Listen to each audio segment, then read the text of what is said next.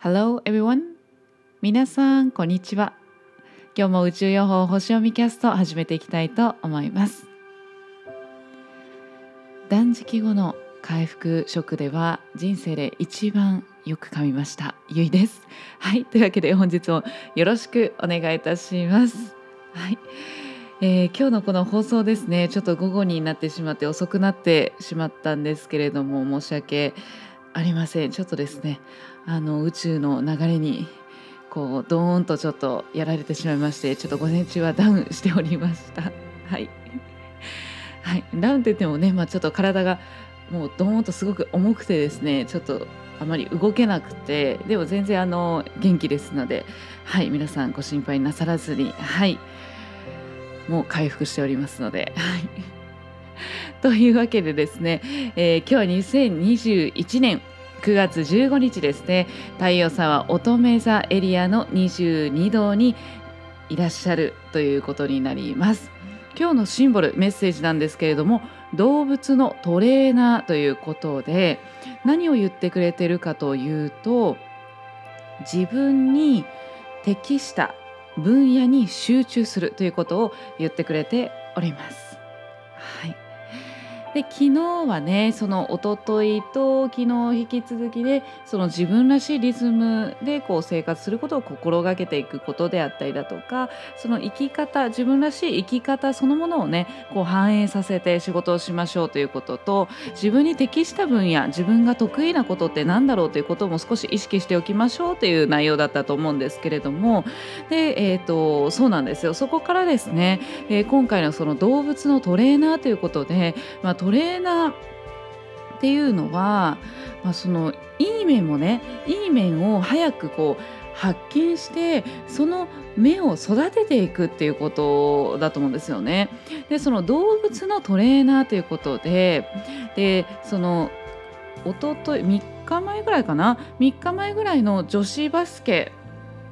ね、少女のねバスケットチームでしたよね。シンボルがね。でそれってこう簡単に言うとこうがむしゃらに頑張ってた段階なんですよね。もうみんなでもう一つの目標に向けて頑張っていこうぜみたいな感じでもうがむしゃらにゴーゴーみたいな感じだったんです。そこから昨日おとといと王家の紋章ということでその実力にねこう支えられたブランドっていうその評価されていくっていう段階にもうがむしゃらに頑張ったことでそれがこう認められていく。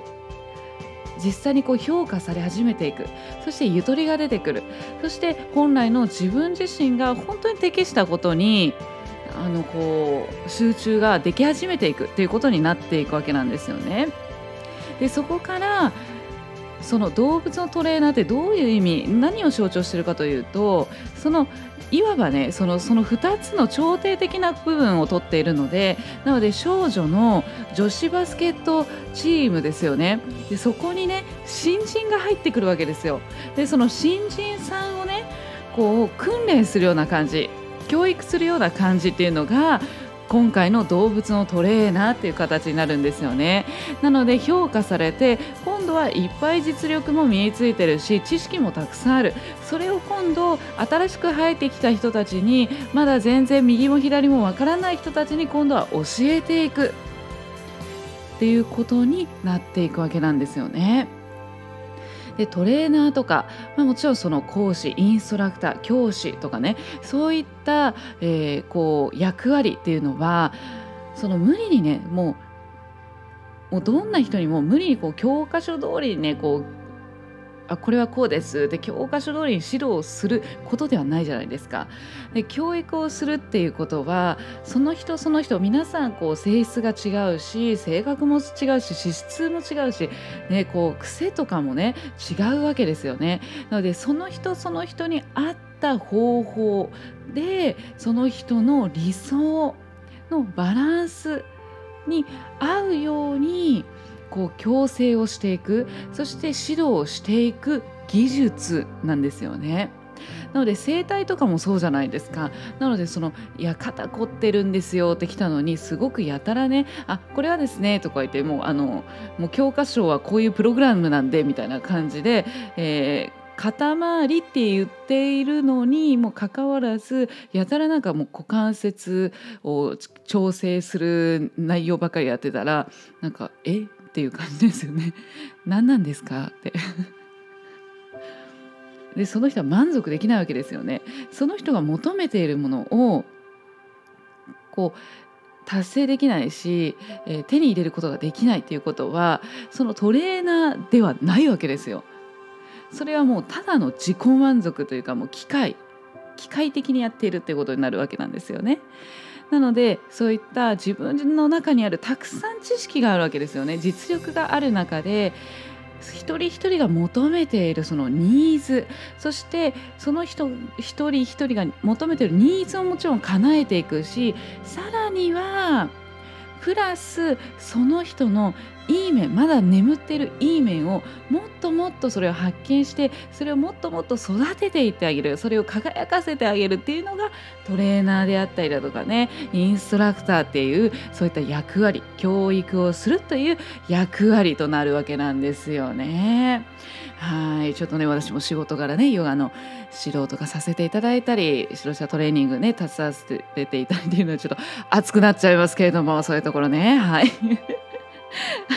というわけでそう今日のねシンボルから、まあ、何を言ってるくれてるかというと、まあ、そういったねあなたの中にあるその適した分野得意な部分に集中をしていくことそしてその集中をしていくことでその部分がどんどんどんどん研ぎ澄まされていくわけじゃないですか。でそしてその部分をシェアしていきましょうよってそれをこう求めてる人それをそういう情報が知りたいとかそういうのを学びたいっていう人にそれをねシェアしてあげましょうよ共有してあげましょうよ教えてあげましょうよということなんですよね。はいというわけで、えー、自分の中にあるその得意な分野に集中するするする するする するということではい天体いきましょう日はですねお月様がヤギ座にいらっしゃいます。ヤギ座というのは社会を指していますね。社会の中で実際にね実績を上げていくコツコツコツコツとね努力をして取り組んでいくっていうような、えー、星座のパワーになるんですけれども。他の角度を見ていきますとまずですね、えー